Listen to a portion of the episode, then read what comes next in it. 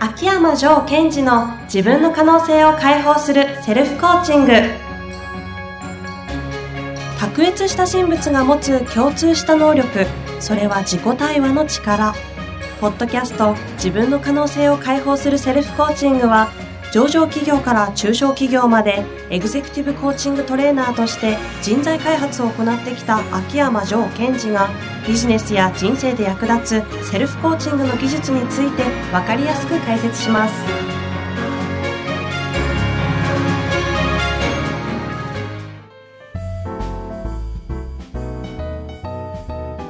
こんにちは、ナビゲーターの遠藤和樹です。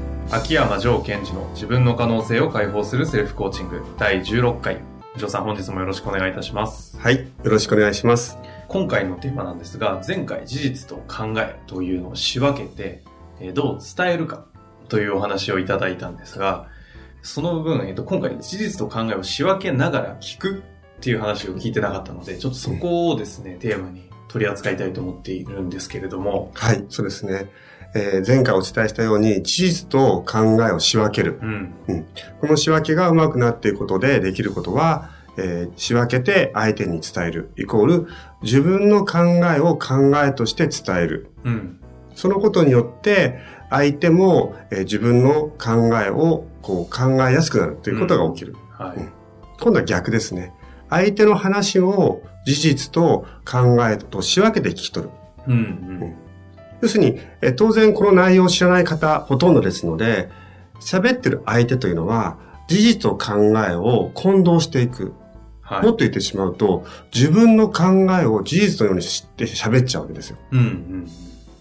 でそうすると、えー、こう、いろんな不都合が起きますねうん。例えば、ビジネスの場合ですと、えー考えを事実のように喋られてしまうので、そこから聞いた経営者の方が判断していくのは危険が伴う場合もあります。うん、ちなみに、この事実と考えを仕分けるというのは、えー実はニュアンスは若干違うんですが、えっと、教育大国であるフィンランド、うん、ここでは、えー小学校の時からこの仕分けるというトレーニングをしているそうですね。うん。学校の授業で教えるそうです。へー事実と、まあ言葉が違うね、事実と考えじゃないでしょうけど。うん。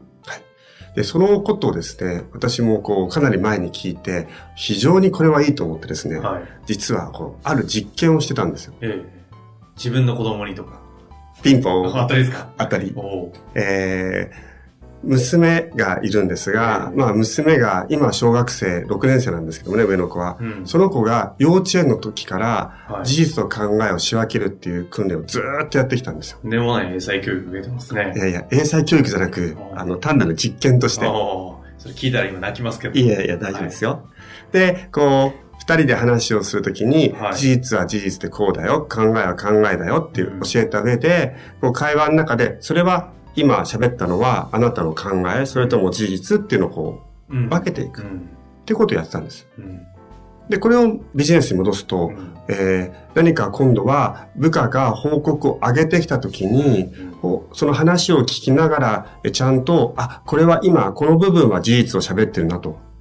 あこの部分は、この部下の方の考えを喋ってるなっていうことを仕分けて聞き取れるようになっていくんですね。うん。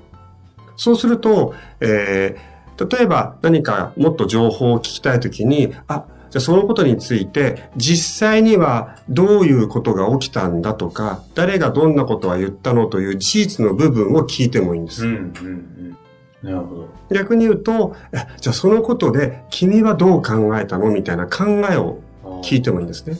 ですから、えー追加情報として事実を教えてくれとか、あなたの考えを教えてくれということをこう引き出せるわけですうん。うよ。ん。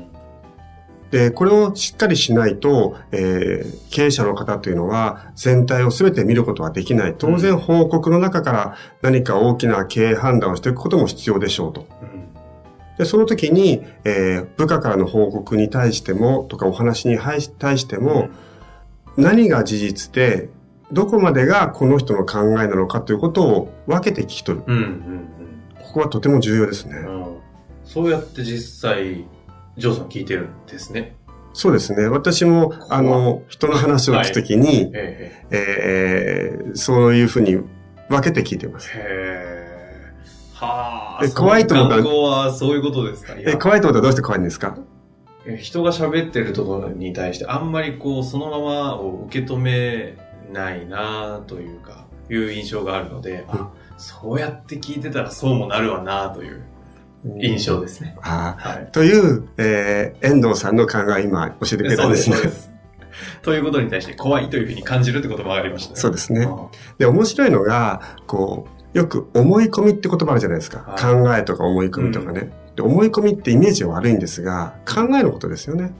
あ考え、うんそうですね。で、思い込みがあまり良くないとされているのは、事実かどうか確認されていないのに、事実のように認識してるっていうのがいけいけないことであって、うんそれを事実から僕はこういうふうに考えてるよというふうに取れれば、それは単なるいい意味での判断なんです。そんなんばっかですよね。うん。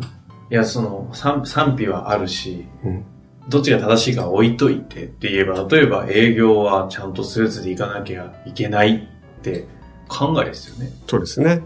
その、事実としてはうん別にないわけですもんね。そして我々は考えてるのは非常にいいことも多いんです。うん。その中で自分がね、事実と考えを仕分けをするということと、自分はどの考えを採用したいのかとか、うん。どの考えを採用してるんだということをちゃんと自分で認識していく。あーそれも一つ私たちのこの責任になってくると思います。うん。どの考えを選択するか。自分は採用してるのかと。採用するか。うんでそのためには、えー事実と考えをちゃんと分けてないと、どの考えを自分が選択してるのかとか、それもわからないですよね。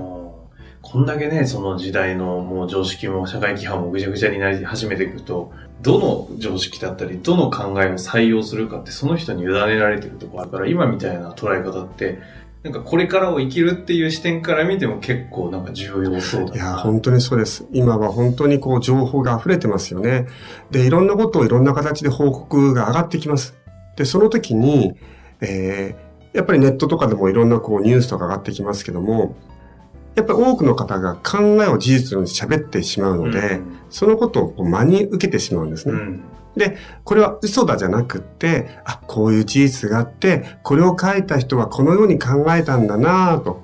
だとするならば、僕はどう考えるだろうっていう、えーやり方を身につけると、うんまあ、いわゆるこの、えー情報型と言われている中で、情報の中にはちゃんとその人の主観が入ってますよと。それをちゃんと切り分けると、自分のこのベストな考えだとか、選択がよりしやすくなる。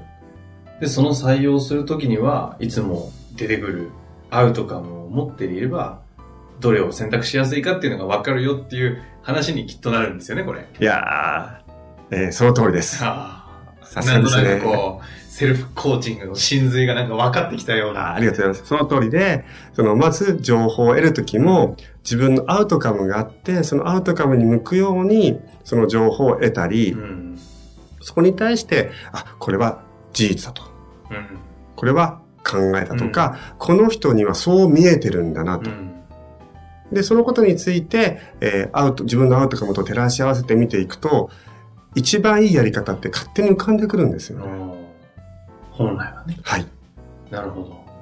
ですから、えー今日お伝えしている、その事実と考えを仕分ける、そして、えー事実と考えを仕分けて聞くというのは、対面からもそうですし、何かこうインターネット上のお話も同じような聞き方をすると、うん非常にこう自分たちのこうビジョンに対して力強いものになっていくはずです。なるほど。